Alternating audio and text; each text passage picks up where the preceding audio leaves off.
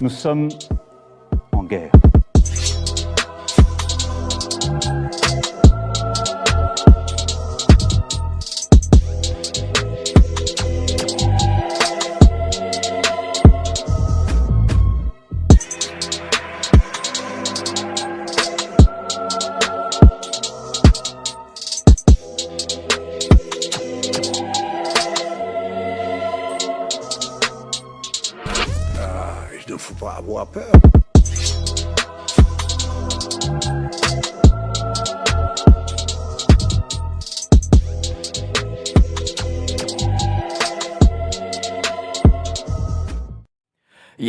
Ne faut pas avoir peur. Vous êtes sur Géopolitique Profonde, la chaîne qui est là pour remplacer les médias subventionnés. Alors aujourd'hui, euh, grand honneur que, que l'on nous fait à Géopolitique Profonde, nous recevons le professeur Didier Raoult pour son dernier livre, ni angélique ni diabolique, les antibiotiques, hein, euh, édité chez Michel Lafon. J'ai beaucoup aimé, j'ai lu ça d'une traite et pourtant, vous le savez tous, euh, je suis pas vraiment un spécialiste des euh, les bouquins scientifiques, mais j'ai vraiment euh, beaucoup aimé. Alors aujourd'hui, nous avons avec nous donc professeur euh, Didier Raoult, microbiologiste, infectiologue, euh, créateur de l'IHU de Marseille, dorénavant aussi youtubeur. Vous êtes youtubeur. Je, je vois que vous avez notre nouvelle chaîne euh, Didier Raoult où vous faites euh, plein de, de, de- de vidéos.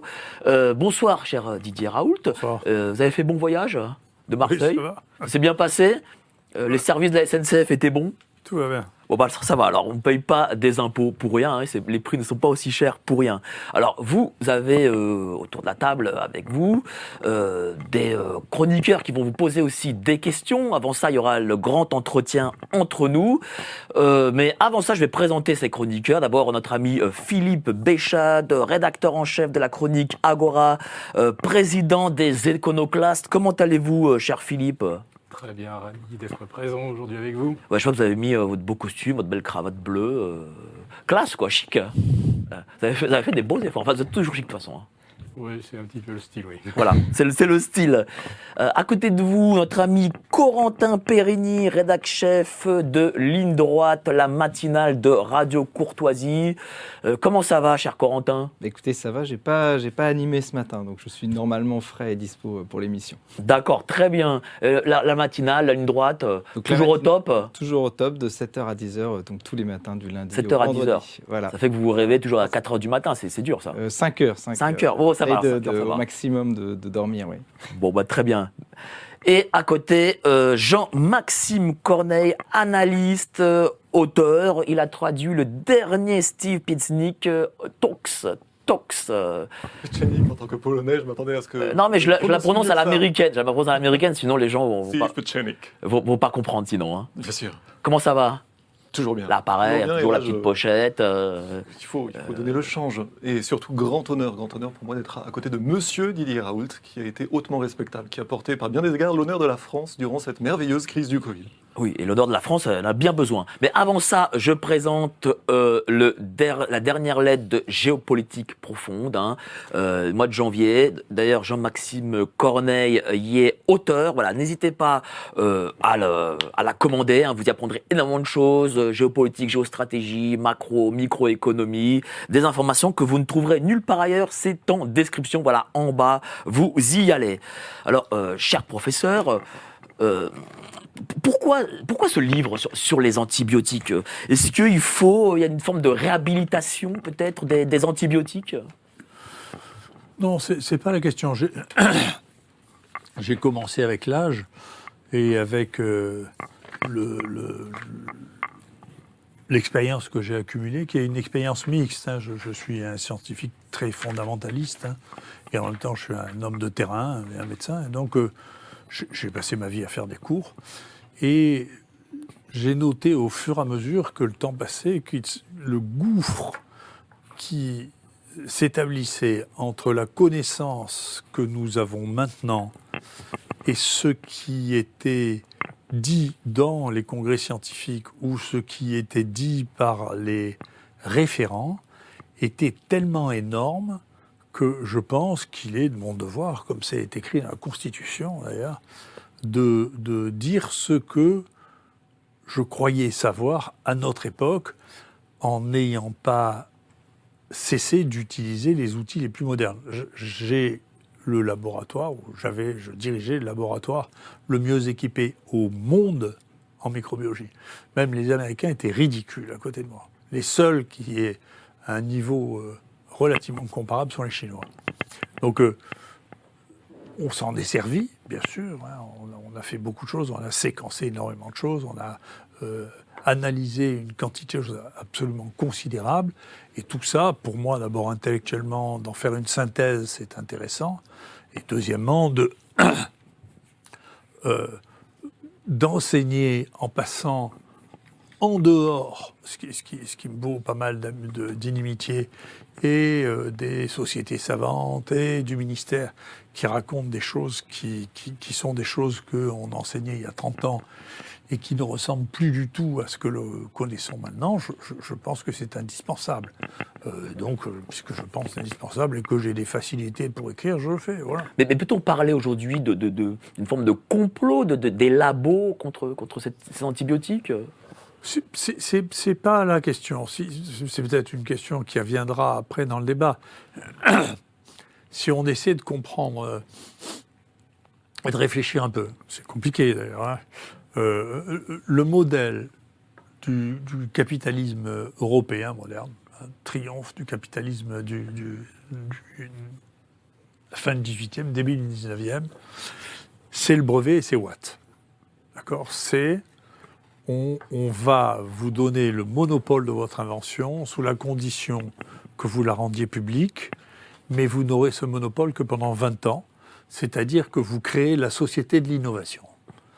Donc ça veut dire que si vous n'innovez pas au bout de 20 ans, vous êtes mort. D'accord? Et donc vous créez le principe même de ce que vous voyez tous les jours, de tous les outils que vous avez, qui est l'obsolescence programmée. Moi, je, vois, par exemple, c'est mon dernier dada, vous voyez, pour les voitures, par exemple. Moi, je, vais souvent en Afrique, je, vois une 504 en Afrique, honnêtement, je ne vois pas l'intérêt que j'ai à avoir une, voiture que j'ai achetée maintenant par rapport à une 504, parce que si j'ai un ennui, je trouve tout de suite quelqu'un qui me la répare. Euh, tandis que ici, il faut mettre des ordres, machin et tout. Moi, je m'en fous de baisser ma fenêtre avec une truc, j'ai pas besoin d'un truc électrique, vous voyez.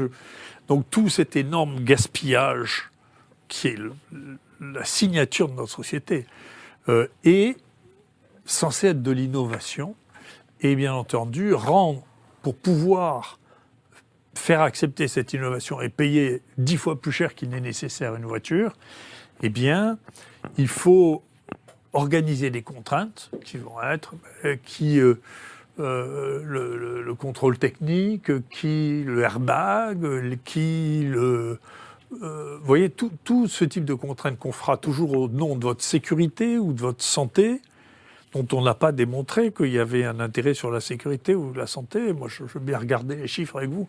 Je vais vous donner des chiffres qui vont vous faire peur. J'adore faire ça. Allez-y. Vous allez voir, tout le monde va gueuler. Je, je voulais savoir, parce que ça m'énerve, tous ces gadgets de voiture. Et donc, je, je regarde et je dis, type disent, on a gagné des vies avec ça. En plus, vous regardez la sécurité routière, regardez, on a mis la ceinture de sécurité, on a mis l'airbag. Vous regardez, vous avez la curiosité, vous regardez la courbe des accidents et la courbe de la mortalité. Et vous voyez que la courbe de la mortalité est une dérivée non mobile de la courbe des accidents. C'est-à-dire qu'il n'y a pas plus de morts, la proportion de morts par rapport au nombre d'accidents n'a pas changé. Alors il y a moins de morts parce qu'il y a moins d'accidents, il y a moins d'accidents parce que on contrôle la vitesse, parce qu'on a mis des radars, parce qu'on contrôle l'alcoolémie. C'est pas à cause des mesures de sécurité de la voiture, c'est pas vrai. Ou si ça l'est, voyez, après on fait comme moi je connais tous les pièges avec l'habitude. On va vous dire non non mais lui regardez il été sauvé avec l'airbag. été- Attends on regarde à la masse là tout ça tous ces changements, la multiplication par 100 peut-être du coût de la voiture, de son entretien, des déchets, tout ça, est-ce que ça change le risque de mourir quand on a un accident? Regardez. Mais qu'est-ce que ça signifie? Ça signifie en fait que le, le- les médicaments, la science, tout ça, c'est c'est qu'un produit euh, pour le capitalisme en fait. C'est un produit comme un autre. quoi. C'est un, bien sûr, mais c'est un dérivé avec quelque chose qui est très particulier pour les médicaments. Donc, bien sûr, si, si vous acceptez l'idée que, en réalité, vous avez, dans votre téléphone, il y a 99% de trucs qui servent strictement à rien. Une fois que vous avez admis ça, que vous dites, mais attendez, alors, alors si, le phénomène de l'obsolescence est consubstantiel, hmm, pardonnerez euh, ce néologisme euh, euh, religieux, est consubstantiel au capitalisme, qu'est-ce qui se passe avec les médicaments? Les médicaments, on est dans une impasse terrible, parce que les médicaments, ce sont des molécules, et que les molécules, elles sont éternelles.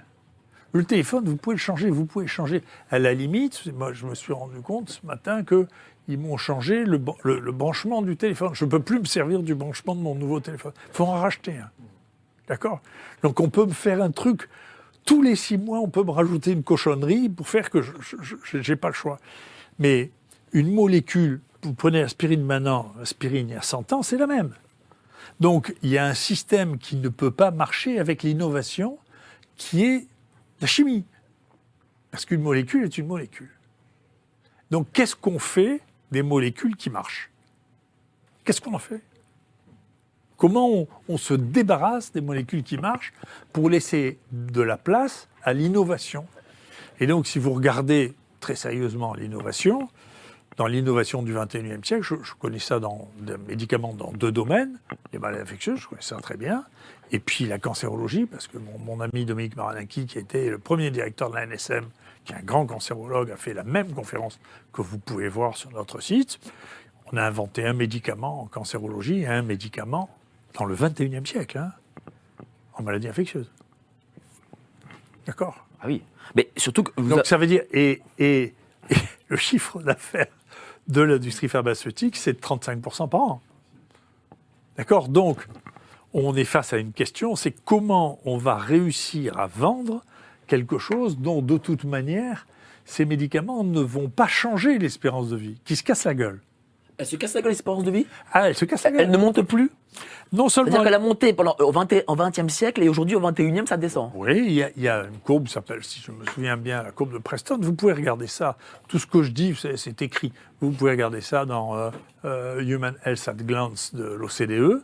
Vous regardez, il y a un décrochage qui se fait entre le PIB par tête d'habitant et l'espérance de vie, qui est autour de 20 000 dollars par, par tête d'habitant. Il n'y a plus de corrélation entre l'augmentation de l'argent et l'augmentation de l'espérance de vie. Pour les dépenses de santé, c'est 10 000 dollars. À partir de 10 000 dollars, on ne gagne plus rien. D'accord? C'est intéressant. Ça veut dire que quand les gens disent qu'il faut plus d'argent pour la santé, c'est pas vrai. Ça veut dire que soit on le met où il faut pas, soit on ne sait pas le gérer, ce qui est bien possible aussi, soit que simplement, c'est ça abonde un système qui est, pour rejoindre une conversation qu'on avait tout à l'heure, une des rares choses que l'Occident sache encore faire, c'est les médicaments, et en particulier être capable, en dépit de la mondialisation, d'empêcher les autres de nous vendre leurs médicaments. Parce que c'est nous, y compris par pays, qui décidons encore si nous avons le droit d'utiliser un médicament. Ce qui, est, ce qui est un phénomène tout à fait exceptionnel. Donc oui, on est au bout, pour ce domaine-là, on est au bout d'un mécanisme du début du capitalisme qui est, il faut de l'innovation permanente, et l'innovation permanente sur des molécules qui sont éternelles, c'est extrêmement complexe. La deuxième chose, c'est que, comme les, hum- humains sont ce qu'ils sont, euh, quand euh, on a commencé à chercher des médicaments et qu'on s'est spécialisé dans la chimie, on a fini par conclure que chaque médicament ne servait qu'à une chose. D'accord? Donc quand on parle des antibiotiques, les gens ne réalisent pas que dans les antibiotiques, il y a les antimitotiques euh, contre les cancers, il y a les antiparasitaires, il y a les antiviraux. Moi, j'ai eu les plus grandes difficultés, un des premiers travaux, euh, j'ai eu les plus grandes difficultés à publier que le meilleur traitement pour le virus Zika, c'était l'azithromycine et que ça marchait très bien. Mais, justement, vous nous apprenez dans, dans le livre que euh, les antibiotiques, c'est quelque chose de naturel. Bien sûr. En fait, c'est pas une création humaine. hein. Non, pas du tout. C'est pas les labos, c'est pas ou un, un chimiste ou que sais-je qui a tout. créé l'antibiotique. Pas du tout. Mais non, mais ni ça, ni rien d'autre. Vous- regardez, là, l'hydroxychloroquine, vous me permettrez de croire que je connais un peu le domaine. C'est un dérivé de la quinine. La quinine, c'est quelque chose qui a été utilisé depuis des centaines d'années au Pérou pour traiter les fièvres. Euh, le, le- la plus grande découverte, le plus grand service qu'on ait rendu à l'humanité ces dernières années, c'est une chinoise qui vivait du temps de Mao Tse-tung, qui était quand même pas une période euh, capitalistique euh, innovatrice particulière, qui a regardé l'extrait de plan de Artésimine, en l'occurrence, qui traitait le paludisme depuis 2000 ans. Donc, c'est- vous voyez, c'était pas les antibiotiques, ces trucs qui sont sécrétés par des bactéries, par des champignons Et par sont- des termites aussi, j'ai vu ça. et par les copépodes, oui, par, par des petits arthropodes, si vous voulez, qui sont microscopiques, dont vous avez plein votre jardin. Dans, dans plein dans votre jardin, vous avez de la pénicilline et des céphalosporines. Euh, Donc dans le Roquefort, vous avez de la pénicilline, sûr. Ben, on, com- on comprend aussi, voilà, du coup, pourquoi le, le- le capitalisme et ces grands labos, bon, bah, mettent un peu de côté euh, ces antibiotiques qui sont au final euh, gratuits, quoi, si je puis dire, face à cette, ces mais molécules. sur- surtout à partir du moment où ils ont. Parce que la première fois qu'ils l'ont purifié, ils l'ont protégé. Mais une fois que c'est purifié et protégé, que vous l'avez protégé une fois, au bout de 20 ans, c'est devenu un générique. Qu'est-ce qui se passe? C'est que vous n'avez plus d'amoxicilline. Pourquoi? Parce que l'amoxicilline, vous ne voulez pas la payer. Comme vous- ça rapporte d'argent à personne, vous finissez par l'importer à des prix qui sont si bas que plus personne, les gens, les Chinois, ils vont pas vous les vendre à vous, ils vont les vendre à des gens qui les achètent à des prix normaux. Est-ce que c'est pour ça aussi, parce que vous, vous, vous écrivez tout un chapitre sur l'ivermectine, que voilà, cette ivermectine, dorénavant, a mauvaise presse, que c'est euh, que c'est pas bien, qu'il faut pas en prendre? Est-ce que c'est aussi, euh, la même, c'est c'est aussi euh, à cause de ce capitalisme? Non, c'est c'est fantasque parce que, si vous voulez, je je, je, je, je- je suis pas. Je suis difficile à surprendre. Pa- Parce que dans la vie, j'en ai entendu. En plus, comme médecin, vous ne pouvez pas savoir ce que vous entendez quand même. hein. Donc, mais parmi les deux choses qui sont les plus remarquables, vous voyez, si- s'il y avait un Coluche actuel, il se régalerait avec ça. C'est Véran qui déclare la main sur le cœur que c'est terrible l'hydroxychloroquine parce qu'un Américain a bouffé le désinfectant de son aquarium et qu'il est mort. ça, quand même, c'est un Fallait, des fallait le faire quand même, ça fallait le faire. Ça, c'est un des musts. Ouais. Le deuxième must, c'est un communiqué officiel de la FDA qui dit si vous n'êtes pas un cheval ou une vache, ne prenez pas d'hypermectine. Ouais. C'est quand même un truc extraordinaire. C'est distribué à des milliards d'unités. Au Sénégal, que je connais bien, une fois par an, toute la population prend de l'ivermectine pour être déparasitée. On a- Il n'y a plus de parasitose. Donc on est en train de, de parler de trucs qui ont été prescrits des milliards de fois. Et donc je ne sais pas comment... Un, mystère. Mais- comment ce monde peut survivre mais justement- à une situation aussi cocasse? Vous- vous voyez, donc il ne faut pas s'énerver. C'est cocasse, c'est juste, c'est ridicule. Mais justement, vous parlez beaucoup d'Afrique aussi euh, dans, dans le, dans ce livre. Euh, Est-ce qu'on, est-ce que c'est un exemple aujourd'hui l'Afrique? Est-ce qu'on doit prendre, est-ce que la, la science occidentale doit prendre aussi l'exemple sur, sur ce qui se passe en Afrique? Je sais pas, d'abord l'Afrique c'est un continent, donc il y, a- toutes sortes de choses. Moi je, différencie beaucoup d'ailleurs euh, l'Afrique anglophone et l'Af- la- l'Afrique francophone. Je me sens bien en Afrique francophone, parce que les Français ont des tas de défauts maintenant, mais ils avaient un certain nombre de qualités, ils étaient moins racistes que les Anglais, hein, et encore bien moins que les Hollandais, qui avaient un degré de racisme épouvantable, qui se traduisait d'ailleurs par une mixité des couples euh, francophones, hispa- hispanophones, euh, lusanophones. Le- les- les, les Français, les Espagnols et les Portugais avaient des rapports avec l'Afrique qui sont des rapports de proximité qui ont toujours existé, parce qu'on communiquait. Tous ceux qui venaient du Nord étaient d'un racisme absolument effrayant. Ils pensaient vraiment qu'il y avait les Blancs et les autres. Donc c'était vraiment, il y a vraiment quelque chose qui est très très très différent et qui reste. Moi, je me suis senti, je suis allé au Zimbabwe une fois, j'étais très très mal à l'aise parce que même après, bien après l'indépendance, il y avait les bars pour les blancs, les bars pour les noirs. Ah bon? hein. Ouais, ouais, ouais, ouais. Donc c'était euh, ici, moi, je me rappelle quand on faisait toute la campagne contre Mugabe, qui machin et tout, mais ils n'avaient pas réglé encore le problème d'un racisme qui est i- incroyable. Donc c'est un truc vraiment, ils pensent que c'est des animaux. hein. Donc il y a un vrai truc. Donc je me sens pas bien dans l'Afrique euh, anglophone en général, sauf peut-être dans le Ghana qui est, qui est en réalité euh, au milieu de tous les pays francophones. Mais dans les pays euh, francophones, oui, parce qu'il y a des choses, moi, auxquelles je crois. Une espèce, d'abord, j'y crois de plus en plus avec le temps. Ils respectent les anciens. Ça me fait très plaisir. Ici, j'ai l'impression que c'est dans ce gouvernement, je suis pas sûr qu'ils vont respecter les anciens. Ils vont plutôt nous donner des coups de pied pour nous foutre dehors plus vite, vous voyez. Donc, je- je- je- je- j'ai- c'est une faiblesse que j'ai de, de- de trouver que c'est bien de respecter les anciens. La deuxième chose, c'est que si on accepte de parler, moi, j'ai pas de problème parce que je, je- je suis considéré comme un Africain blanc là-bas, et donc euh, j'ai pas de problème à discuter avec eux. Et donc les gens me disent, par exemple, je, l'ai dit dedans, on a trouvé une nouvelle molécule à activité antibiotique parce que en discutant avec les gens, je dis qu'est-ce que tu utilises comme médicament traditionnel? Il m'a dit je fais de la soupe à la termitière. On a fait la purification de ça et on a trouvé un antibiotique qui était une molécule connue par ailleurs, hein, qui s'appelle le méglutol qui, euh, qui a une activité antibiotique. Donc, euh, il faut écouter les gens.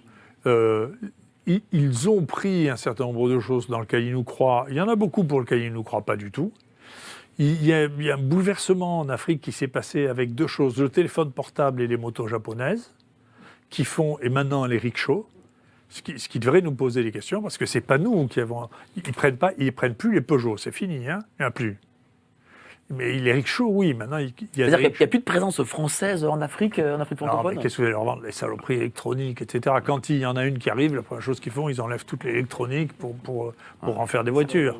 Enfin, ça sert à rien, toutes ces bêtises. Donc, c'est- c'est- Et donc, euh, c'est vrai que euh, il existe, il, il persiste à y avoir des rapports qui sont des rapports humains normaux, qui ne sont pas des rapports de- d'individus qui passent leur vie devant la télévision, si vous voulez, ou devant un écran, et que donc moi je me sens mieux dans cette humanité, si vous voulez, que d- dans, dans, dans, dans, euh, dans un ministère, pour aller aussi Bah, ça, loin ça- je vous comprends, par un ministère avec des, des fonctionnaires, ça c'est sûr. Mais alors, vous, vous, euh, vous cassez une légende euh, dans ce livre qui est celle de la fameuse résistance aux antibiotiques. Pourtant, ça c'est quelque chose qu'on nous a mis dans la tête avec le fameux les antibiotiques, c'est pas automatique.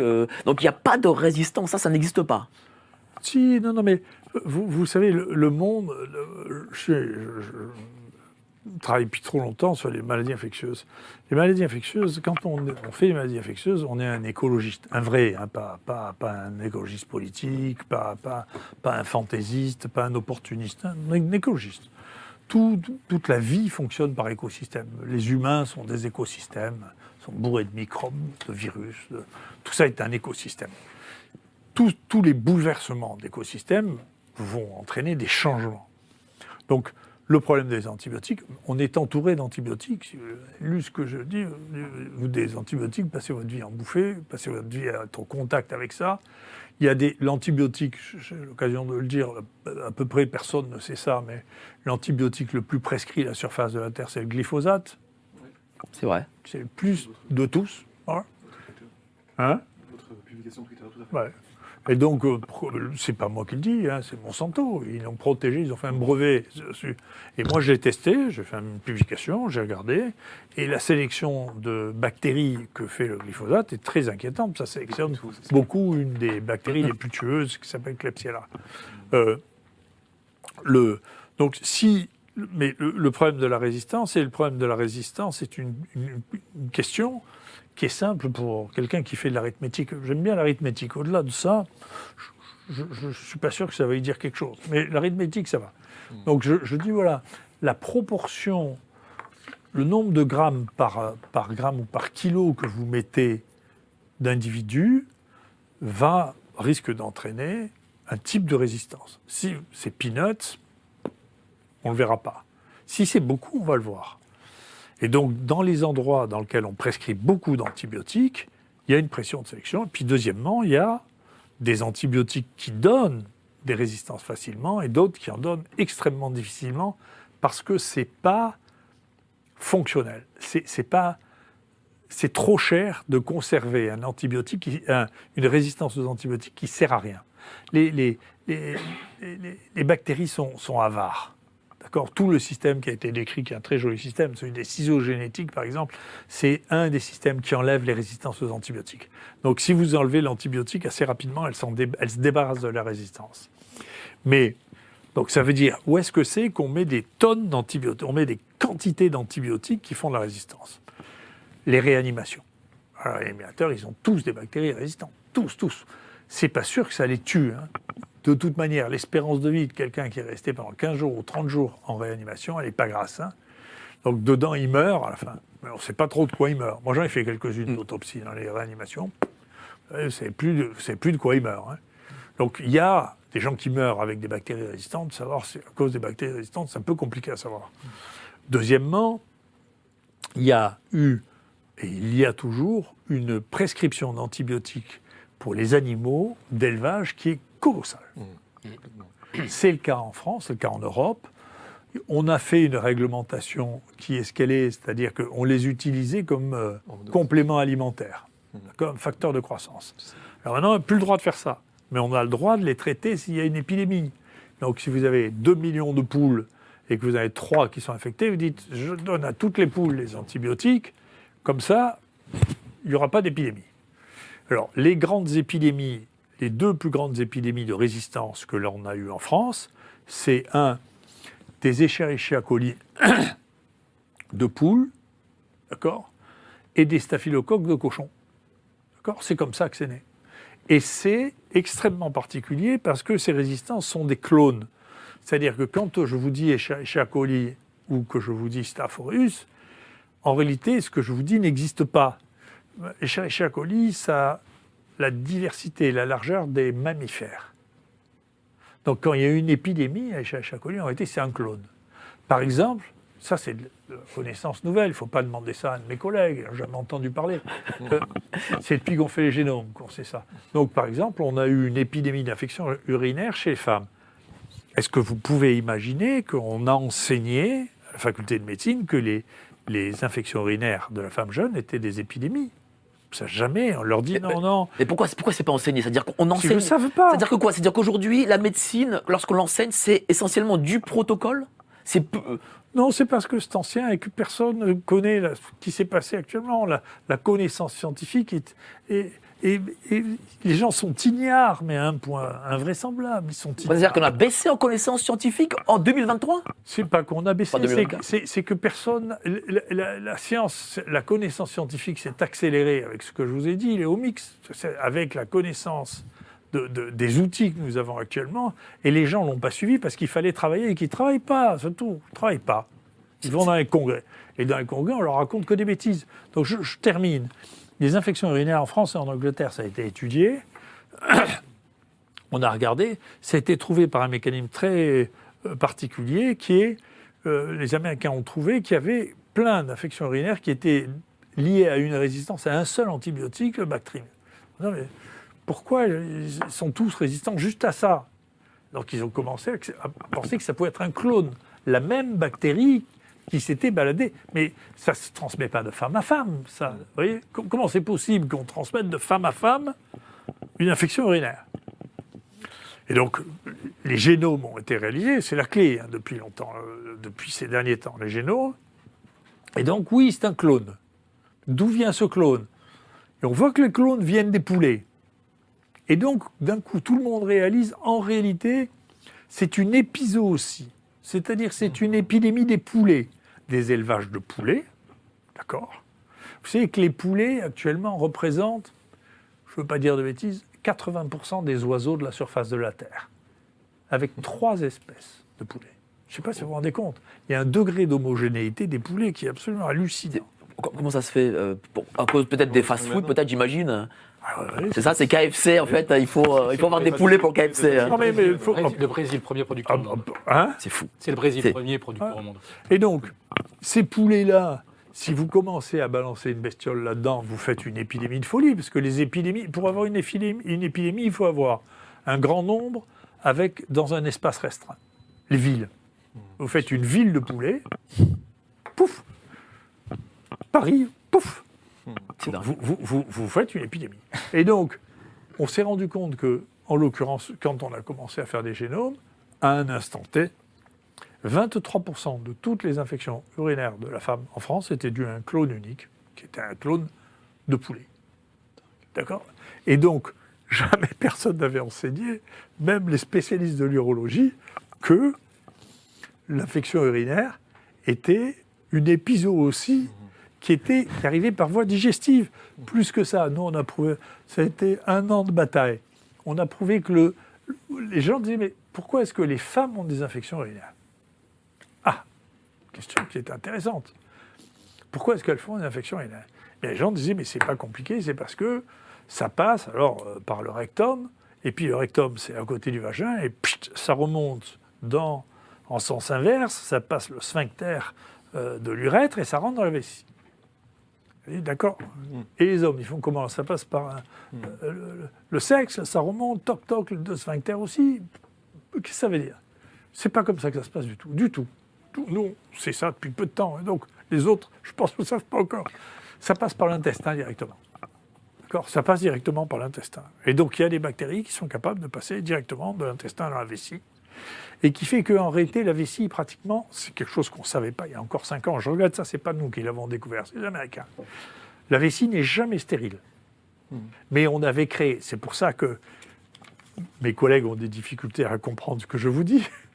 On a défini depuis 60 ans, 70 ans, l'infection urinaire en disant voilà, l'infection urinaire, ce qui nous intéresse, c'est l'infection urinaire. L'infection urinaire, il faut qu'il y ait 10 puissance 5, 10 000 bactéries par millilitre et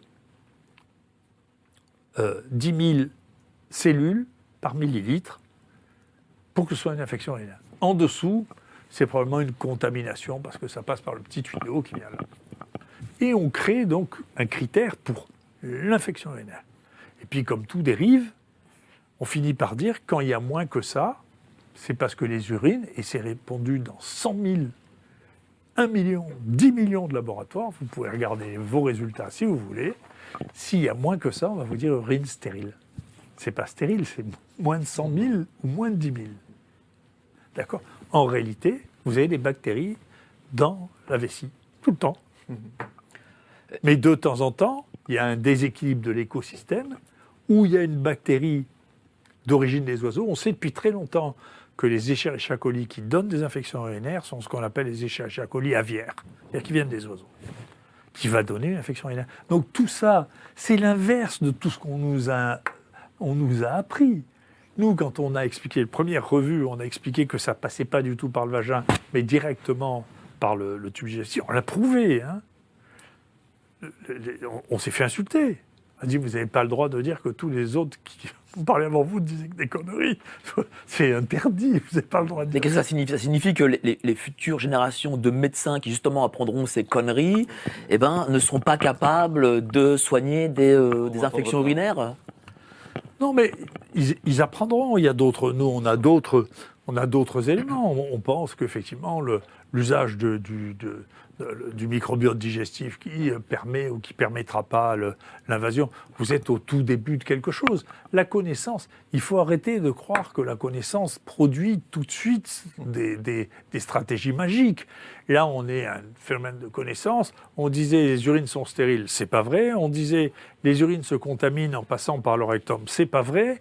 Donc maintenant, le point où on en est, nous, en tout cas, c'est de dire c'est en mangeant un certain nombre d'aliments qui sont infectés au cours d'une épizootie qu'on a des bactéries pathogènes. Et parmi les Escherichia coli, il y en a qui ne donnent jamais d'infection urinaire et il y en a qui donnent des infections urinaires. Et quand elles font partie d'un clone qui, qui plus est résistant, eh bien, elles vont donner une infection urinaire avec des bactéries résistantes. Alors, dans, dans le livre, vous avez parlé du- de ce collapsus de 2050. Qu'est-ce que c'est exactement? C'est quoi? C'est la, nouvelle fin du monde euh, qu'on nous prédit? Oui, oui, c'est- comme il y a eu l'an 2000, comme il y a eu euh, euh, l'an 1000, comme il y a eu... euh, non, mais si vous voulez, il y a des phénomènes qu'on ne peut pas analyser parce que c'est des phénomènes, sauf à la lueur de l'histoire, parce que c'est des phénomènes récurrents de, de, de peur des hommes qui sont intrinsèques probablement à son cerveau.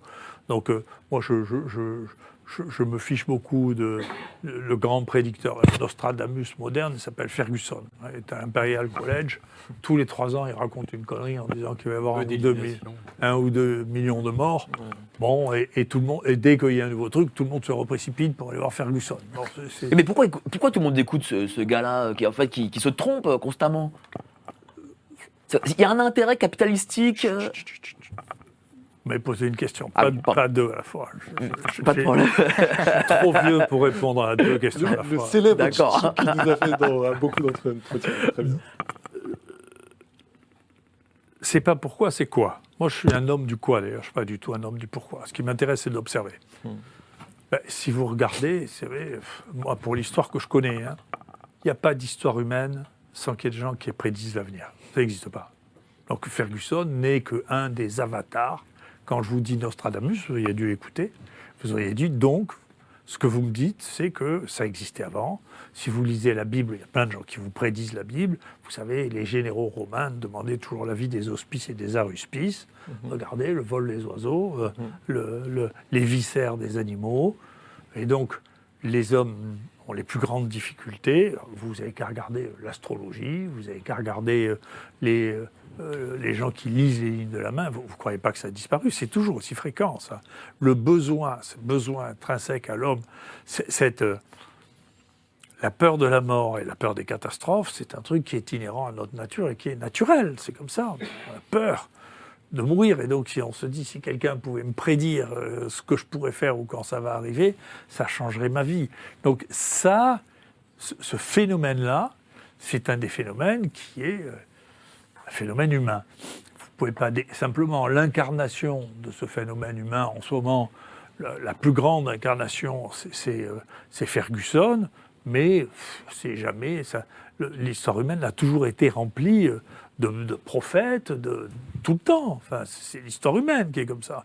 C'est comme euh, l'eau de jouvence, mais maintenant c'est c'est c'est Gates et machin et tout qui pensent qu'ils vont vivre jusqu'à 120 ans. Ce que je comprends, les, comme euh, les empereurs voulaient ça, ils se baignaient dans du, du sang d'enfant euh, en espérant que euh, ils allaient vivre plus longtemps parce qu'ils ne pouvaient pas imaginer que la puissance ne puisse pas aller avec le fait de gagner quelques années, parce que c'est incompréhensible. Vous vous rendez compte, quand vous avez 100 milliards, que vous ne pouvez pas vous acheter une année de vie, même au diable. Mais justement, ça, ça- ce n'est pas possible. c'est terrible. Parce que là, on rentre vers une forme de transhumanisme aussi, où on a des, des- bah, des gens qui veulent, euh, qui veulent vivre longtemps, éternellement, même si je puis dire, et, et vivre 120, 130 ans, avoir cette espérance de vie, ça, ce n'est pas possible. Malgré les- les- la, la modernité. Donc vous n'avez pas écouté ce que je dis. Si, si, j'écoute, justement. J'écoute. Mais j'aime bien, j'aime bien qu'on me répète les choses. Non, mais l'eau de jouvence, le, le- le- le- c'était la même chose. Enfin, donc, euh, je vous dis, rien n'a changé sous le soleil depuis le temps. Les gens veulent vivre plus longtemps, voire euh, éternellement, euh, voire revivre, euh, prédire l'avenir, tout ça. Ça fait partie de quelque chose. Euh, Jung appellerait ça l'inconscient collectif, j'en sais rien, moi. C'est- comme ça. euh, Hein du matérialisme forcené. Je crois qu'il y a un des derniers Rockefeller qui s'était fait faire 5 transplantations cardiaques quand Ouais, il ouais, dépasser Donc les c'est- 100 ans. Ou l'autre, comment il s'appelait, le, le fou avec les avions, là qui- Oui, mais, oui, mais regarde, Et lui, il avait peur des microbes, il se faisait perfuser, il se faisait transfuser. que lui- Randolph Hearst. Hein Randolph Hearst. Euh, C'est de la névrose, quoi. C'est- même. Après, moi, j'aime pas qualifier les choses. Mm. Je- je- je- je- J'essaie de vous dire Quoi arrêtez la plus grand, le, plus grand vice de notre époque. Pardon, je ne dis Mm. pas que c'est vous, hein. Vous avez remarqué. non, non, mais c'est très gentil. Hein.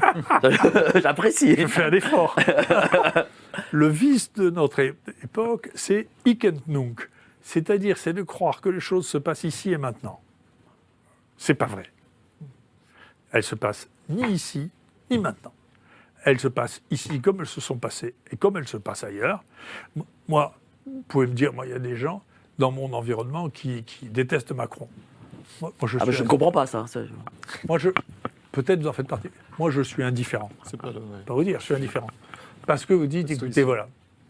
Euh, D'abord, c'est pas moi qui décide de ça, d'une part. Et d'autre part, est-ce que je préférerais avoir Biden?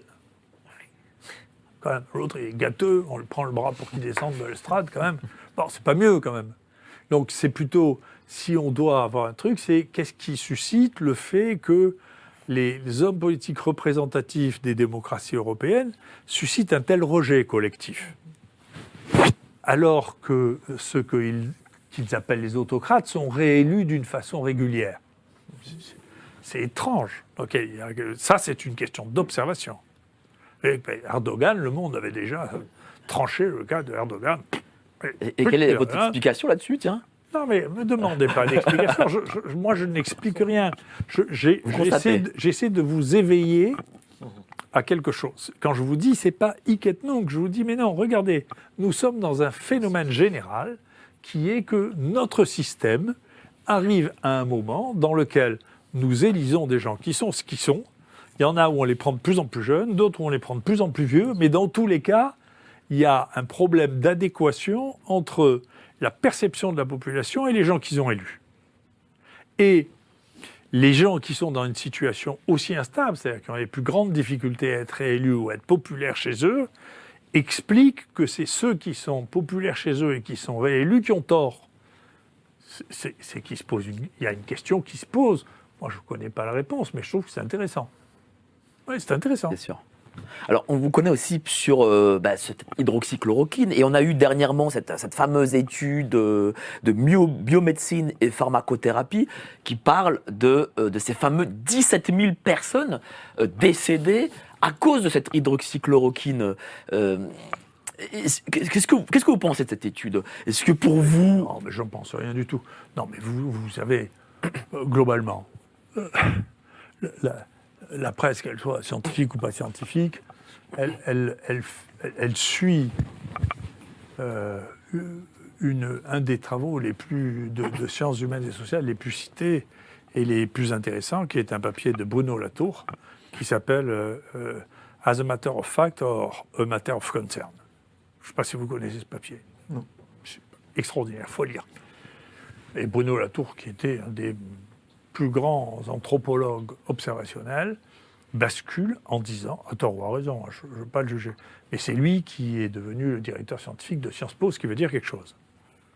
Il dit, quand on- il y a une discordance entre les faits et l'intérêt social, c'est l'intérêt social qui prédomine. D'accord? Ce qui est l'inverse de ce que je pense. Donc, je ne dis pas C'est qu'il a tort. l'idéologie déjà. Oui. C'est- c'est- C'est pire que l'idéologie. Ça veut dire, écoutez. Peut-être que lui, il pense que les faits sont tel- toujours tellement biaisés que finalement, ça n'a pas d'importance. C'est- les conséquences que ça risque d'entraîner. Mais là, on est en plein dedans. Moi, je peux vous dire que dans la plupart des journaux, ce qu'ils lisent, c'est la conclusion. Si la conclusion va dans ce sens, ils le prennent. Si la conclusion ne va pas dans ce sens, ils ne le prennent pas. C'est tout. C'est la médecine McKinsey dorénavant en France? Non, mais je, je vous ai dit, moi, je n'ai pas de... C'est pas à vous de le dire. Moi, non, non, pas. non, mais moi, j'ai pas de. Moi, sur McKinsey, je, suis euh, ambigu. Je, suis ambigu parce que bah, c'est, du capitalisme dur et qu'ils ils sont cyniques, donc ils sont capables de vendre n'importe quoi. C'est eux qui ont vendu l'Oxycontin, peut-être le Vioxx, Pfizer. Mais moi, j'ai, eu l'occasion de, de les voir travailler. Euh, c'est pas l'IGAS, hein. c'est la firme. D'accord? Je ne sais pas si vous avez lu ce livre, la firme. Mais je peux vous dire, ils vont chercher. C'est les stars, les mecs. hein, C'est des très, très bons. hein. C'est pas le ministère de la Santé, quoi. Ah non, c'est pas le ministère de la Santé, ni l'IGAS, ni les GNR. Non, non, c'est des gens sérieux. Quand ils vous filent des tableaux à la fin, c'est vrai. Quand ils font des analyses, c'est comparatif. Non, non, non, c'est des gens sérieux. Après, si vous leur dites que euh, vous leur demandez de faire un audit sur un truc complètement farfelu, ils le feront. Pareil. Vous leur demandez comment on doit faire pour vendre, euh, je ne sais pas, euh, de l'oxycontin ou du fentanyl ou je ne sais quoi, ils le feront. Donc ça ne veut pas dire qu'ils. Ça veut dire qu'ils. Je ne suis pas sûr que, euh, au fond, de tout ça, il y ait une âme. Mais en tout cas, de la technique, il y en a. Mhm. Tandis que chez nous, les gens qui font ça, de la technique, il n'y en a pas. Il n'y a rien, ouais. Il n'y a rien du tout. Et donc, ça, c'est un problème. Donc, c'est pour ça que moi, je ne veux pas dire de McKinsey. Il y avait eu deux ans avant que l'IGAS ne vienne, il y avait une enquête de McKinsey sur le CHU dans lequel je travaille. Donc, moi, je lis ce qu'ils écrivaient sur ce qu'on avait fait, que des chiffres, que des données, que des machins. Et après, j'ai vu le truc de l'IGAS, je me suis foutu d'eux. Je leur ai envoyé le rapport McKinsey. Tu ne voulais pas travailler un peu proprement. Ça les a énervés. Hein. Mais et justement, comment vous jugez aussi les- ces médias et ces journalistes irrité, hein. Euh, Comment vous jugez aussi ces médias et ces journalistes qui ont repris euh, cette information de l'hydroxychloroquine telle qu'elle, euh, sans vérifier, sans chercher euh, C'est limite un copier-coller hein, qui a été fait. Je, je- je- je ne peux pas être d'accord avec les prolégomènes de votre, de, de votre question. Les médias ne font pas d'information. Donc je ne peux pas répondre à votre question. Les médias font de l'animation. Point final. Donc puisqu'elles font une part d'animation et une part de propagande. Donc puisqu'elles font une part d'animation, une part de propagande, on ne peut pas leur demander pourquoi ils ne font pas d'information. Je vais vous dire quelque chose, je m'excuse, je l'ai répété à plusieurs reprises. Je connais très très bien les journalistes pour une raison, c'est que quand j'étais jeune, j'étais président d'université et j'avais une école de journalisme qui était dans mon université et qu'il fallait entièrement restructurer parce que c'est- elle était dans un état effrayant. Donc je, je l'ai restructuré, il fallait trouver des journalistes qui soient professeurs à mi-temps et donc j'ai discuté avec eux sur, comme un naïf, ce que je fais la plupart du temps. J'adore être naïf parce que quand les gens font un métier, quand les gens font un métier, euh, il ne faut pas avoir d'a priori, il faut écouter. Et donc je dis, mais je pose la question. Pourquoi Vous faites de l'information, mais c'est- le pipeau, c'est pas vrai. Ce, ce que vous dites, c'est pas vrai. Ah, il dit, non, monsieur Raoult, nous, on n'est pas là pour vous remplacer. C'est votre boulot de de- de- d'enseigner. Nous, on est là pour gagner notre vie. C'était le, le rédacteur en chef de la du Provençal à l'époque. Il me dit voilà, moi, quand il y a un match de l'OM qui gagne, je vends 30% de plus. Si mon journal se vend plus, je suis au chômage. Donc, la seule, la seule justification de mon métier, c'est que je vende mon journal. Il n'y en a pas d'autre. Absolument. Sinon, je suis au chômage. Et donc, je suis plus journaliste. Ah, je suis très bien. Je dis quand même, le coup d'après, je le revois, parce que je suis têtu. Dites, vous n'êtes pas gêné? Un jour, vous dites une bêtise. Le lendemain, vous dites le contraire. Ouais. Vous ne pouvez pas faire un peu attention. Polémique fait vendre. Il me dit, Monsieur Raoult, comment ça s'appelle ce dans quoi je travaille Le journal. C'est la vérité du jour, un quotidien. C'est la vérité quotidienne. Demain sera un autre jour. Et donc, si vous ne comprenez pas, ça les vexe terriblement, je dis ça parce qu'ils savent que c'est vrai. hein. Il y a beaucoup qui me l'ont dit, oui, oui, vous avez dit ça. Je dis, oui, mais c'est vrai. donc, si vous n'intégrez pas ça, vous ne pouvez pas intégrer ce qui se passe actuellement dans la communication, qui n'est pas de l'information, c'est de la communication avec une part d'animation et une part de propagande. Voilà, c'est pas compliqué. Donc, si vous, vous voulez, vous voulez que je vous lise? Allez-y, oui, oui. je vais vous lire- j'ai marqué, parce que je je vais vous lire euh, un- un- le, ma- le maître, le maître vraiment que vous devriez lire, le maître de la, Dites-nous. de la, de la propagande, qui était Goebbels, bien Oui. sûr. Plus c'est gros, plus ça passe. Non, non, c'est- Le ah, mensonge répété un million de fois. attendez, avant Oui, ça, elle dit beaucoup de choses. hein. non, mais Oui, il Goebbels, il a fait, il a fait, il a écrit ses mémoires pendant le- les deux dernières années de sa vie. On a retrouvé tout, tout ce qu'il a trouvé. Il, il disait, il était ministre de la propagande, et il disait voilà, il y a cinq grandes clés dans la propagande. Inspiré, il disait qu'il était inspiré par Hitler. hein. Il faut éviter les idées abstraites et faire appel à l'émotion. Ah oui. Viser le ventre. Écoutez bien parce que ça va vous rappeler des choses. Deuxièmement, ré- répétez constamment quel- quelques idées simples et utilisez des stéréotypes sans arrêt. D'accord? Troisièmement, ne donnez jamais de contre-arguments. Quatrièmement, critiquez tout le temps vos opposants. Et cinquièmement, là je, je me sens concerné, par orgueil, choisissez un opposant spécial pour concentrer vos attaques. À la Big. Goebbels, C'est ça. Ah, complètement. C'est beau, non? Et on voit que ça continue aujourd'hui, et on voit que tous les faits, que ce soit, que ce soit la crise sanitaire, que ce soit l'Ukraine, que ce soit maintenant le Moyen-Orient, euh, ben, on utilise cette même méthode. Et ça n'a pas changé, les gens continuent à croire. Mais oui, dimension vous, vous, savez euh, euh, d'où ça vient, propagande? Euh, Vous savez d'où ça vient? Non, dites-moi. Euh, Propagande, c'est propagande à diffide, c'est des, des fide, c'est- le, la, la, la, la destination de l'inquisition, c'est la propagation de la foi. Donc c'est c'est la propagation de la foi. Et donc c'est les gens qui ont la foi, et donc c'est- c'est très difficile de discuter avec quelqu'un qui a la foi. Et la foi, c'est la même chose que as a matter of fact, or matter of concern. Si vous avez la foi, les faits ne comptent plus. C'est la foi qui compte. Vous avez donc eu du mal, vous, lorsque vous allez dans, dans les mais médias, à leur dire- dire, euh, voilà, non, les faits, c'est ceci, c'est cela, c'est pas cette vous- croyance Vous voulez que je, je- vous, je dise vraiment une horreur. Dites-moi, oui, ah, on veut des horreurs, ben, je cherche des horreurs. Faites pour vous. La logique médiatique mais, se. Bah oui, bah oui. je, bon, je vous connais pas bien, mais j'ai l'impression que vous êtes plutôt de, euh, de, la, de, de la malpensance de droite. Alors, je La vais- politesse d'écouter, vous n'êtes pas Je suis habitué. mal pensant, je suis juste mal pensant. hein. donc je, je vais, je vais vous faire une, un truc rien que pour vous. Ah oui, oui, je veux. Non, mais vous y croyez à cette connerie de Jeanne d'Arc, vous? Vous y croyez? Vous croyez vraiment que cette bonne femme, au milieu de la Lorraine, là, elle a entendu euh, euh, C'était en effet un complot franciscain pour le bien, mais il ne faut pas le dire.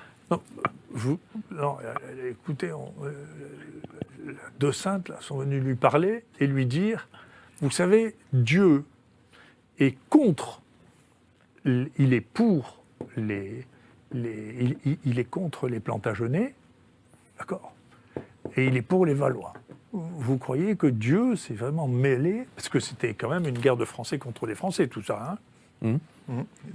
Donc vous croyez vraiment que Dieu s'est mêlé d'un truc pareil C'est le boss, il fait ce qu'il veut. Bon, alors, bien sûr, donc vous le croyez. vous Et vous irez au budget pour avoir posé la question. Voilà. Vous, vous faites un peu comme vous voulez, je m'en fous. Mais moi, je ne crois pas. Voilà. Donc, euh, ça veut dire que ça a beau être. Après, si vous me dites, ah non, mais c'est un symbole, vous voyez bien, moi, personnellement, que c'eût été Henri VI à l'époque ou euh, Charles VII, je m'en foutais comme d'une guigne, hein, pour vous dire la vérité. Ça n'aurait pas changé ma vie. Au contraire, ce serait peut-être mieux, les deux pays seraient, auraient été ensemble plutôt que passer leur vie à se battre. Je ne dis pas. Mais l'idée que Dieu soit, intervenir pour, soit intervenu pour dire je préfère les Capétiens directs, qui n'étaient pas plus Capétiens directs d'ailleurs que, que les Plantagenets. Hein.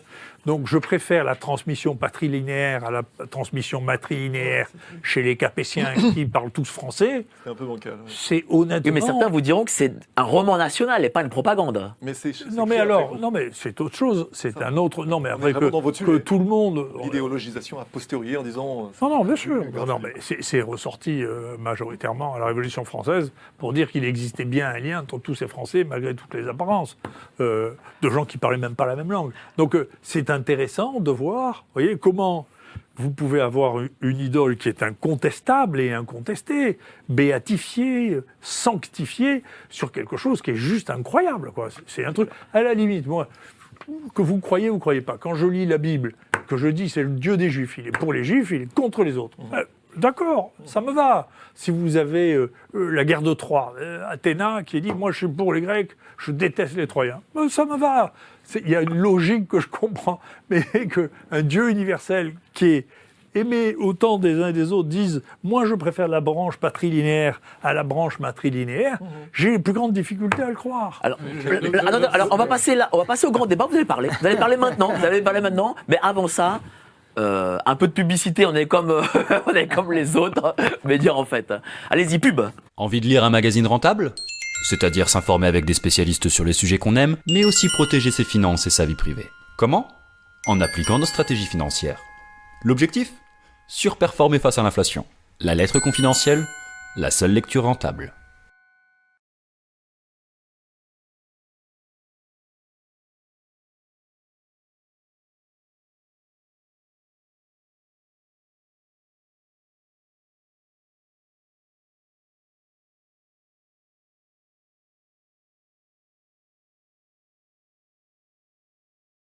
C'est surtout que les Anglais se sont Non. rendus Allez. enregistrement impopulaire. C'est bon, c'est bon Vas-y. C'est bon Sur toute l'histoire de Jeanne d'Arc.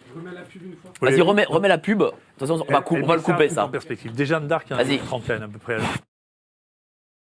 Un phénomène. On, a, on se souvient. Envie de lire un magazine rentable? C'est-à-dire s'informer avec des spécialistes sur les sujets qu'on aime, mais aussi protéger ses finances et sa vie privée. Comment? En appliquant nos stratégies financières. L'objectif Surperformer face à l'inflation. La lettre confidentielle La seule lecture rentable. Bien sûr, mais c'était très Non, non, bien. mais Voilà, on repasse au grand débat. dont on a Voilà, besoin. ben, Ouais, tiens, on ben là, c'est, on est plus animé pendant la la pub publicité, qu'avant. Ben voilà, le grand débat, on a nos amis, voilà, Philippe Béchade, euh, Corentin Perrini et euh, Jean-Maxime Cornet. Vous avez plein de questions là. Vous avez entendu là tout cet exposé. Vous avez, j'imagine, le plein de questions. Qui veut commencer, tiens? Euh, Allez, euh, aux, aux anciens l'honneur.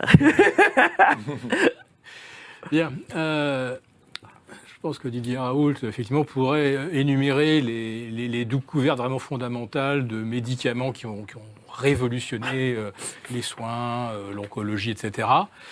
Moi, j'aborde les questions des labos, de la médecine, de la santé, au travers du prisme de ce que je regarde depuis 40 ans, c'est-à-dire les entreprises cotées, les laboratoires, les biotech, qui m'ont fait euh, l'honneur de m'inviter à de nombreux déjeuners pour expliquer euh, pourquoi ils faisaient des levées de fonds. Donc, euh, J'ai eu la chance de rencontrer pas mal de gens euh, qu'on appelait des trouveurs. Le général de Gaulle disait euh, des chercheurs on en trouve, mais des trouveurs on en cherche. Donc j'ai eu la chance de, rencontrer pas mal de trouveurs, en tout cas qui, qui avaient trouvé des, des- des pistes intéressantes pour des thérapies géniques, ARN, etc. Donc c'est un domaine que j'ai fini par connaître un petit peu au travers de, ces déjeuners.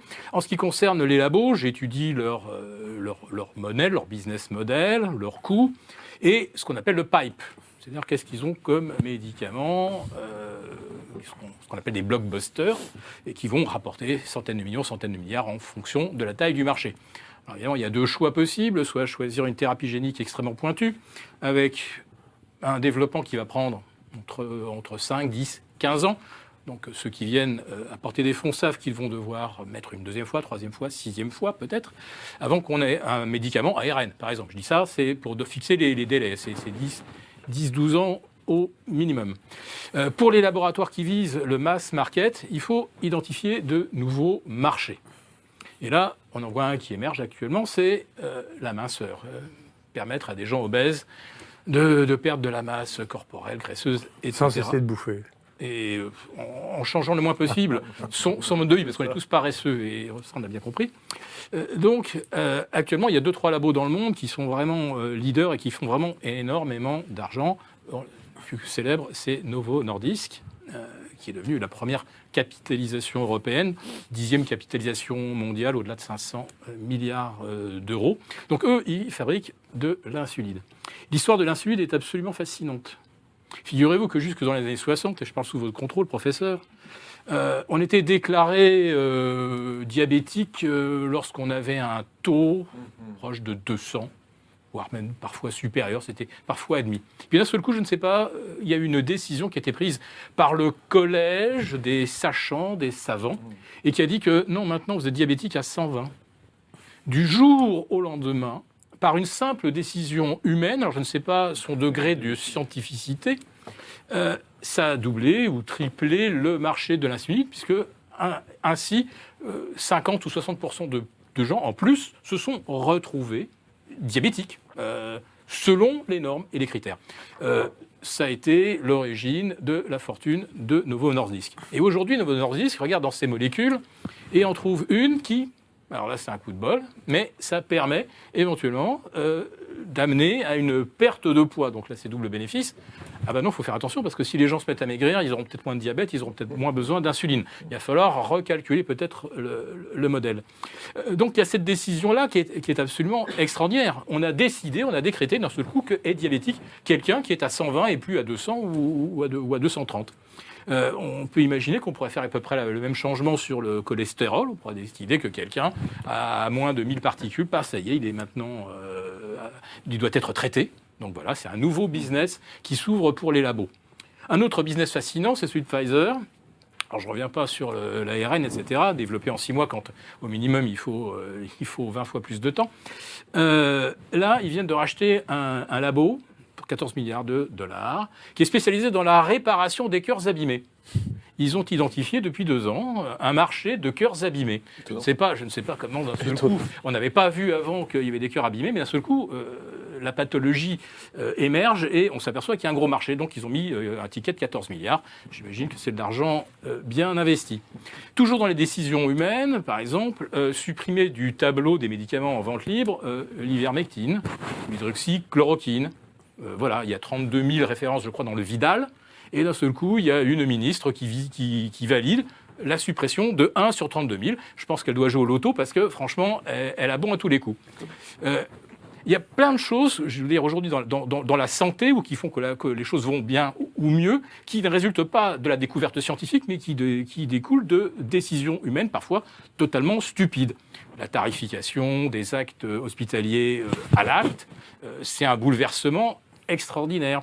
Euh, remplacer les mandarins euh, dans les hôpitaux euh, par des technocrates bombardés par les ARS, ça a également complètement bouleversé le modèle. Moi, j'étais très, très ami avec Israël Nizan, qui était un des plus grands médecins obstétriciens de France, qui était le directeur de la clinique de Poissy. Il explique comment il s'est fait dégager comme un malpropre et remplacé par un un, technocrate qui n'y connaissait absolument rien, qui a fusionné l'hôpital de Poissy de Saint-Germain, etc., euh, dans des conditions absolument absurdes. Euh, et puis après ça, on a fait disparaître je ne sais combien de, cliniques obstétriques. Euh, On a de plus en plus de femmes qui accouchent maintenant sur les routes ou grâce, grâce à, à- nos amis les pompiers. Enfin, beaucoup de choses aujourd'hui euh, qui vont mal résultent de mauvaises décisions humaines et pas forcément des euh, lacunes de la science ou du fait qu'on n'a pas forcément euh, trouvé le, remède miracle. Et là, bien sûr, quand on parle, qu'on invente des, des- des- des études absolument bidons, incroyables, comme les 17 000 morts de parce qu'on a fait une modélisation totalement foireuse, ce qui est extraordinaire, c'est qu'on donne une tribune à ça qui est complètement faux, c'est- du bullshit intégral, il n'y a pas de droit de réponse. Euh, on se demande pourquoi les médias collaborent à, à- ce genre de choses. Mais puisqu'on parle de mort, je voudrais savoir aujourd'hui, euh, euh, je crois qu'on est en pénurie sur 3000 références. Donc par rapport au Vidal, ça fait comme 10%. Et je voudrais savoir, aujourd'hui, toutes ces pénuries, donc les gens n'ont pas le médicament dont ils ont besoin, ils n'ont pas, besoin, ils n'ont pas la bonne insuline, ils n'ont pas le bon, euh, le bon antibiotique, ils n'ont pas le bon anti-inflammatoire. J'aimerais savoir aujourd'hui à combien se chiffre en coût humain ces, pénuries de médicaments, là sur lesquels nous avons les moyens de remédier, puisque si on a, moyen- si on a les moyens de foutre à la poubelle 2 milliards et demi de euh, vaccins, euh, de d'inoculats euh, ARN, euh, je pense que ces 2,5 milliards, on a peut-être les moyens de les employer justement pour euh, euh, se procurer les médicaments dont nous avons besoin. Donc voilà, je vais préciser que pour beaucoup de, de- des problèmes que l'on qu'on aimerait vouloir, qu'on pourrait résoudre, il y en a beaucoup qui sont tout simplement d'origine humaine, de décisions, mais totalement euh, arbitraires, comme par exemple le taux euh, en dessous ou au-dessus duquel on est ou pas euh, diabétique. Voilà, donc c'est des, petites réflexions que, que je fais, mais ma principale inquiétude aujourd'hui, c'est les pénuries de médicaments et quel est le coût humain du fait de ne pas avoir les bons traitements pour des gens sur lesquels on sait quoi faire et euh, où, a priori, il devrait y avoir aucun problème. Non, mais vous savez, en, tout cas, moi, ça fait longtemps que j'ai- bien compris que la, rationalité. Vous savez, j'ai- fait un, rapport en 2002-2003 pour le ministère de la Santé le, ministère de l'Enseignement supérieur.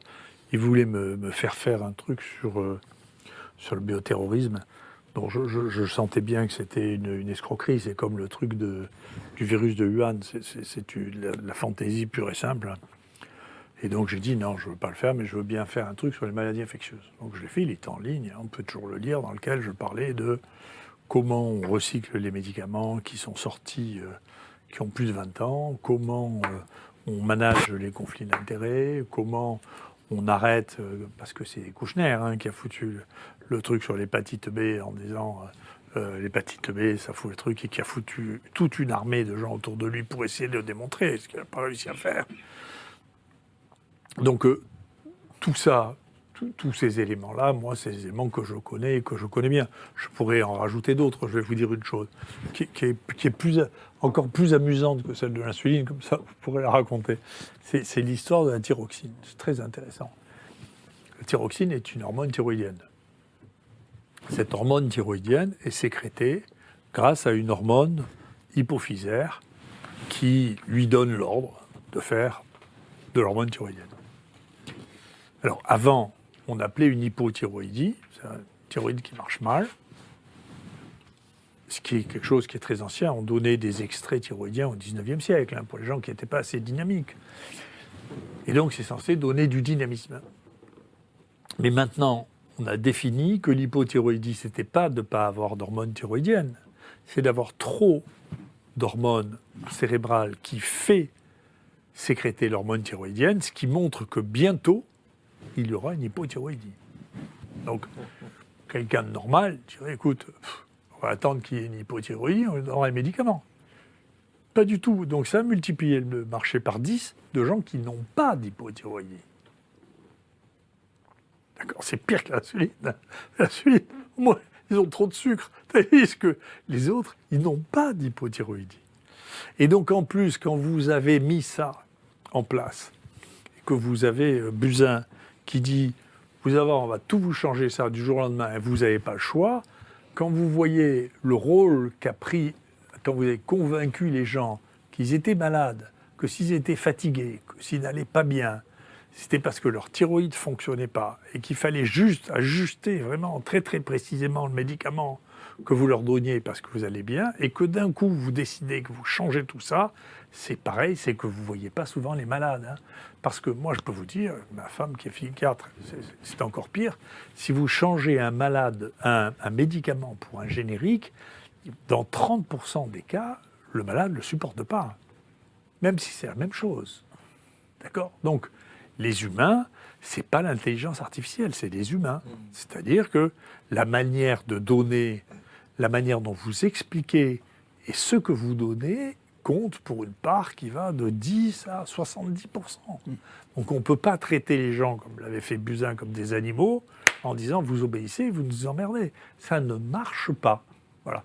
Mais ça, le coup de la thyroxine, c'est un des coups les plus spectaculaires que j'ai vus. C'est-à-dire, on ne traite pas l'hypothyroïdie, mais le risque d'hypothyroïdie avec des hormones thyroïdiennes. On a créé un marché. Hein? C'est merveilleux, on a créé un marché. Ça va créer un marché. Et dedans, il y a une autre chose que j'ai vue, parce que j'ai fait des startups avec un succès modeste. Il y a une autre chose que j'ai vue, c'est le, marché des startups, qui est une chose tout à fait extraordinaire, et qui, du coup m'a permis d'analyser dans le détail euh, le début du conflit hydroxychloroquine euh, euh, euh, remdesivir. En réalité, la, meilleure manière de gagner de l'argent dans l'industrie pharmaceutique, c'est les actions, c'est la bourse, c'est le conflit, c'est le, délit d'initié. Donc, vous, vous, moi j'ai vu ça parce que euh, deux fois, une fois, un ami, je ne dirais pas le nom, m'a dit j'achète cette boîte, je communique dessus, je vends les actions 15 jours après avoir communiqué, d'accord Je les rachète trois mois après quand on a vu que ça servait à rien. Et donc, euh, j'ai gagné 4% sur toutes mes actions. Comme j'ai beaucoup d'actions, en trois mois, j'ai gagné 4%. Bon, moi, j'ai fait le calcul, j'ai publié, hein, de ce que les gens avaient gagné sur le remdesivir grâce à moi. Quand je faisais un papier sur l'hydroxychloroquine, le remdesivir se cassait la gueule. Et quand eux savaient qu'il allait y avoir un papier sur le remdesivir, bien sûr, ils savaient un mois avant tout le monde. Et donc, ils rachetaient les actions jusqu'au moment où ça sortait dans le New England ou dans le Lancet, où ça avait été multiplié par 7 ou 8. Et donc, il y a là, on a calculé 900 millions de dollars qui ont circulé sur simplement les hauts et les bas de l'hydroxychloroquine et du remdesivir, quand même. hein. C'est pas mal. Et je l'ai su, d'autant plus que je connaissais par rebond la fille qui était la juriste de Gilead à Londres et qui lui a dit, tu sais, euh, ton copain Raoul, il m'a rendu riche. hein. Ah, le grand pareil aussi, c'est quand on est euh, dans les arcanes du pouvoir aux États-Unis, euh, qu'on surveille euh, les fameuses AMM, hein, les autorisations de mise sur le marché, et euh, notamment les autorisations anticipées. Souvent, là aussi, on est dans le politique, dans l'arbitraire, et il suffit d'être euh, comme Nancy Pelosi, euh, qui est pratiquement de tous les délits d'initiés euh, aux États-Unis. Ouais. Par exemple, là, sur euh, Nvidia, les puces pour l'intelligence artificielle, il faut les recalibrer euh, pour la Chine. On interdit certaines et on en autorise, on en autorise d'autres. Et peu avant que le Congrès américain vote cette mesure, Nancy Pelosi s'était- gavée d'actions de Nvidia, comme elle s'est gavée également d'actions de laboratoire, sachant qu'il y avait une AMM qui allait être euh, attribuée. Le, le grand public ne le savait pas, même beaucoup de médecins ne, Ça sort ne le savaient beaucoup hein, sur Pelosi actuellement, ça sort très fort. hein. Mais là, on est, au vra- on est, on est vraiment au cœur, euh, au, au cœur de la problématique Ouais. de l'enrichissement. Et Ouais. derrière, on voit que euh, les questions de santé euh, flottent très très loin derrière Bah, ça- les questions d'enrichissement personnel. On n'est plus là-dedans pour le coup. hein. Alors, tiens, cher Corentin, euh, je suis sûr que vous avez une petite question. euh, Oui, pour le professeur Raoul, bah évidemment, vous êtes un peu, vous êtes, le- vous êtes devenu le symbole en fait de cette médecine de terrain. En tout cas, cette médecine qui, vous l'avez dit tout à l'heure, qui véritablement euh, s'occupe des patients. Et ce que vous dites, c'est que euh, chaque patient finalement euh, est unique et, euh, et a besoin de donc, du- d'une certaine médecine. Et qu'aujourd'hui, il y a cette médecine-là que vous défendez, et il y a une autre médecine plus de laboratoire, c'est médecine de brevet, qui est en fait gangrénée par ce que vous avez dit, donc les brevets, par les modèles, par les protocoles, par le- le- les modèles mathématiques. Donc là, il y a, vraiment cette médecine-là qui est en train de bouffer littéralement la médecine traditionnelle que vous, vous essayez de défendre Je vais vous dire, le, le, le parasitage des laboratoires sur les essais thérapeutiques, c'est un truc qui est. Je ne sais pas si on racontera ça, je serais mort quand, on racontera ça, mais c'est beau. Les gens ont dit non, vous ne pouvez pas, c'est malsain de faire. Moi, je suis bien sûr, on ne peut pas imaginer d'évaluer un traitement sans avoir un traitement comparatif. Après, ça dépend de ce à quoi vous comparez. Je, je crois que j'en parle. Il y, a, il y a un paradigme qui est très connu, qui est celui du parachute. Si vous voulez, jamais personne a essayé de savoir si on mourait autant en sautant sans parachute qu'avec parachute. On savait qu'on mourait sans parachute. D'accord? Il y avait un type qui a fait un très bel article dans Lancet, d'ailleurs, en disant écoutez, on cherche 10 volontaires qui seraient d'accord pour sauter sans parachute, pour qu'on prouve vraiment, basé sur l'évidence-base, la Absolument. grande mode, que. On, on survit mieux avec un parachute que sans parachute. C'est un paradigme du parachute qui est un magnifique paradigme. Donc il faut comparer, mais vous pouvez très bien comparer d'un endroit à l'autre, vous pouvez très bien comparer d'un, dans le temps. Voyez, moi, les, les médicaments que j'ai mis, au, les traitements que j'ai mis au point, moi, la seule chose qui m'a intéressé, c'est les maladies qui tuaient beaucoup. Les autres, ne tuaient pas beaucoup. C'était le management coûte- compte énormément dans la médecine. La manière dont vous occupez les malades, si vous passez le samedi, si vous passez le dimanche, euh, il y en a moins qui meurent le samedi et le dimanche, c'est comme ça. Donc le management coûte beaucoup. Donc si vous avez une faible mortalité, en réalité, c'est très difficile de comparer les choses. C'est pour ça qu'ils font des séries avec 10 000, 15 000 qui veulent plus rien dire compte tenu, c'est compliqué ce que je dis, mais écoutez bien, de l'importance du management. D'accord? C'est-à-dire que quand vous avez une différence de 1 pour 1000 dans la mortalité, en réalité, ça ne veut rien dire, parce que le, la qualité de la prise en charge thérapeutique fait la différence entre 1 pour 1000 et pas 1 pour 1000. D'accord? Simplement ça. On répond à la sonnette quand le malade appelle, on, on donne bien les médicaments, il y a des gens qui passent le samedi et le dimanche. Tout ça, ça fait cette différence. Donc, les différences de cet ordre-là sont des différences qui ne sont pas quantifiables. On ne sait pas le faire. C'est la qualité du médecin qui l'a fait. Pour le reste, si vous voulez, quand vous avez entre deux groupes de gens qui ne sont pas radicalement différents, vous ne prenez pas des gens qui ont 90 ans d'un côté et 15 de l'autre, mais les groupes qui sont à peu près, alors maintenant ben, on appelle ça des, des scores de propensité qu'on ajuste à peu près, si vous avez 25% de différence dans la mort, je vous assure, il faut prendre celui qui tue 25% de moins. Vous n'avez pas besoin d'études statistiques compliquées, Quand vous faites une étude randomisée en double aveugle, écoutez bien. Ce que vous faites, vous dites, écoutez, on va donner un brin à un malade, un brin à l'autre. Le malade ne le sait pas, le médecin ne le sait pas. Il envoie tout à l'industrie pharmaceutique qui va le traiter. Vous croyez que c'est ça le plus honnête des deux Vous foutez de moi Mais justement, est-ce que Vous vous me prenez pour un zozo Vous pensez pas que vous, vous êtes devenu euh, alors, un, dinosaure hein, dans, la, dans la médecine, dans le sens où vous, vous défendez, euh, vous l'avez dit euh, juste avant l'émission, que vous êtes quand même quelqu'un qui, qui, qui avait du mal à obéir. Et que justement, là, les médecins vont plutôt obéir euh, par rapport à ces modélisations euh, euh, mathématiques, par rapport à cette technique. Ils, vous- ils- ils ont une grande confiance dans cette technique, alors qu'avant, il y avait plutôt des médecins qui savaient notamment être rebelles par rapport à cette, euh, cette euh, sorte de technocratie euh, sanitaire. Non, je crois. Je, vous savez, je crois que ce sont les modes. C'est comme ça. C'est une mode, on leur a appris ça. Et donc, comme la plupart des gens ne réfléchissent pas, on leur dit, vous savez, c'est bien de tirer au hasard. Euh, Il y a beaucoup plus de chances que ça marche mieux si c'est au hasard que si c'est pas au hasard. Ou si c'est. Ce qui est complètement idiot. De la même manière, on sait que toutes les études multicentriques sont fausses par définition.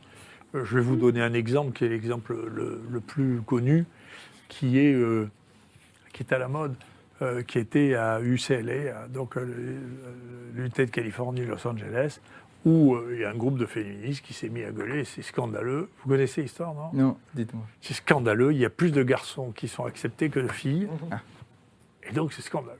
Mm. Alors, alors, le- les, les types ont regardé, qu'est-ce qui se passe? Qu'est-ce qui se passe? Alors ils ont regardé les différents certificats où les gens pouvaient s'inscrire. D'accord? Et les garçons et les filles ne s'inscrivaient pas au même certificat. Et là où il y avait le plus de place, c'est là où les garçons s'inscrivaient le plus.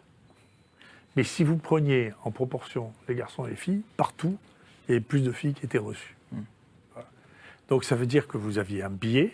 Et là, vous avez les biais quand vous faites une étude multicentrique. En réalité, c'est que vous n'avez pas les mêmes malades dans les mêmes endroits et que vous n'avez pas le droit de mélanger tout ça.